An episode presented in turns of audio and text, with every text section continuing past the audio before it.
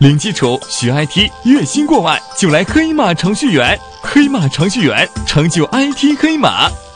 接下来再给大家介绍一下面向对象的另外一个特性——继承。哎，同学们，面向对象这种编程方式啊，一共有三个特性，分别是封装、继承和多态。哎，同学们，我们现在已经学习了封装这个特性，对吧？所谓封装啊，就是根据职责把对象的属性和方法。封装在一个抽象的类中，我们在开发中可以使用抽象的类来创建一个实实在在的对象。有了对象呢，就可以来访问到对象内部的属性，或者让对象来调用一个已经封装好的方法，对吧？这个呢是已经学习过的封装这个特性。哎，在接下来的小节中啊，老师呢要给大家介绍另外一个特性——继承。同学们在使用面向对象开发的时候。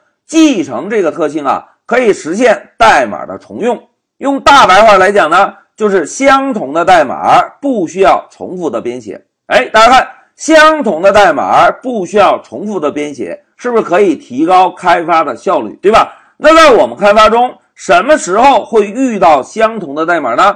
哎，为了让同学们有个更好的体会啊，在这一小节，我们先来做一个简单的演练。哎，同学们看一下这张类图。在这一小节中啊，我们呢来开发两个类，一个动物类，一个狗类。注意啊，我们只开发两个类。那现在让我们看一下动物这个类中封装了哪些方法。大家看，动物具有一个吃的方法，一个喝的方法，一个跑的方法，一个睡的方法。哎，吃喝跑睡四个方法，对吧？那在狗类中，我们需要封装哪些方法呢？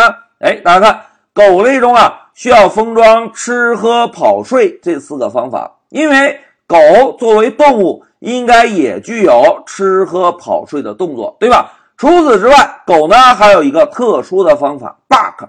哎，同学们，bark 这个方法啊是狗的叫唤。我们呢在这个方法中来封装一下狗汪汪叫的动作。来，大家看，两个类，一个动物，一个狗。动物类中封装四个方法，狗类中封装五个方法。那接下来呢，就让我们回到 Py 上，用已经学习过的封装，简单的实现一下这两个类。来，让我们回到 Py 上。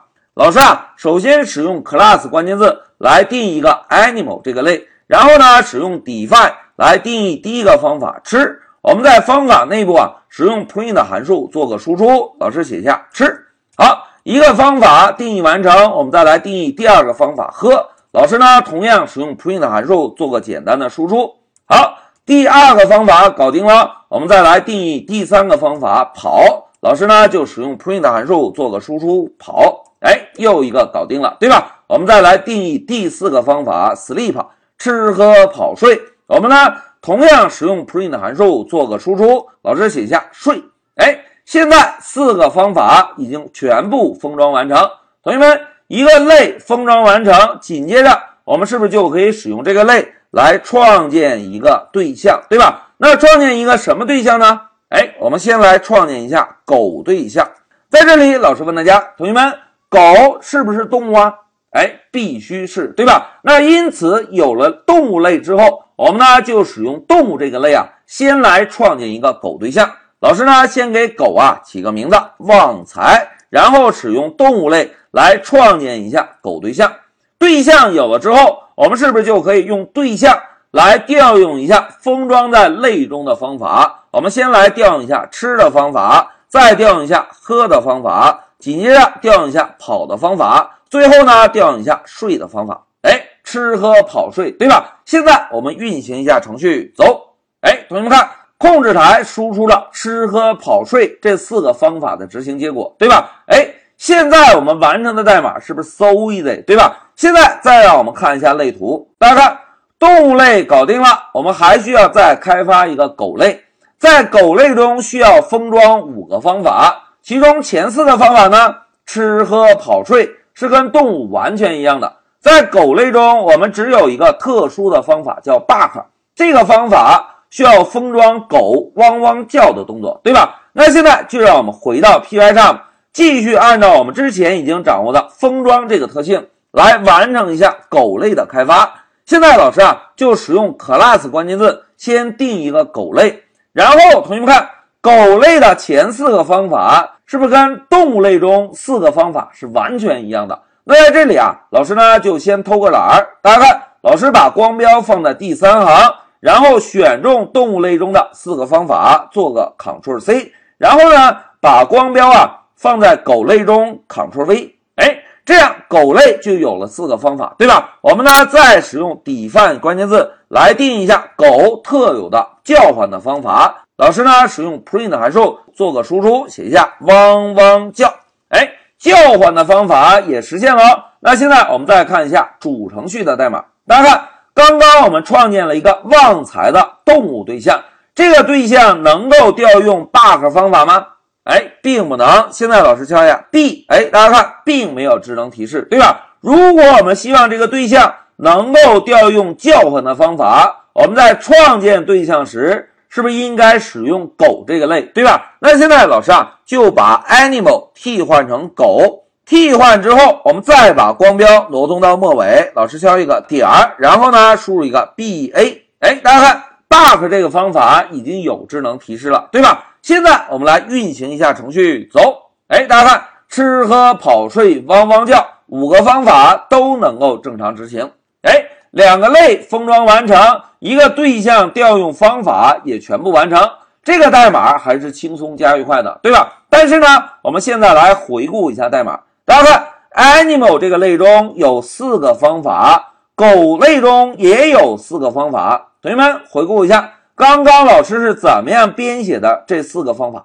哎，直接从 animal 类中复制粘贴过来的，对吧？因为我们已经在动物类中。完成了吃喝跑睡这四个方法，所以呢，在开发狗类的时候，是不是就做了一个偷懒的动作，把这四个方法直接从动物类中复制到狗类中，对吧？那现在老师问大家，同学们，这种方式好吗？哎，貌似并不是很好，对吧？来，现在再让我们看一下类图，大家看，在这张类图中啊，除了狗类之外，还有一个哮天犬这个类。哎，同学们。哮天犬是不是二郎神的一条狗，是吧？是一个神狗。那么哮天犬这个类中啊，需要封装六个方法，其中大家看前五个方法：吃喝跑睡觉。哮天犬具有普通狗的行为，吃喝跑睡觉。然后呢，哮天犬啊，作为神狗，还有一个特殊的方法，fly。哎，哮天犬能够飞。那现在同学们思考一下。假设我们再来开发哮天犬这个类，是不是需要从狗类中把已经开发好的五个方法再复制粘贴到哮天犬这个类中？然后呢，再针对哮天犬这个类单独呢定一个飞的方法？哎，又做了一次复制粘贴。那现在同学们考虑一种情况啊，假设我们在开发中啊，动物喝水的方法需要进行修改。那现在同学们考虑一下。动物喝水变化是不是意味着狗喝水同样应该变化，对吧？那既然动物喝水的方法进行修改，狗喝水的方法需要修改吗？哎，同样也应该修改，对吧？那哮天犬喝水呢？哎，同样也需要修改。那现在同学们回顾一下，狗类中的四个方法是从动物类粘贴进来的，哮天犬的五个方法是从狗类中粘贴的。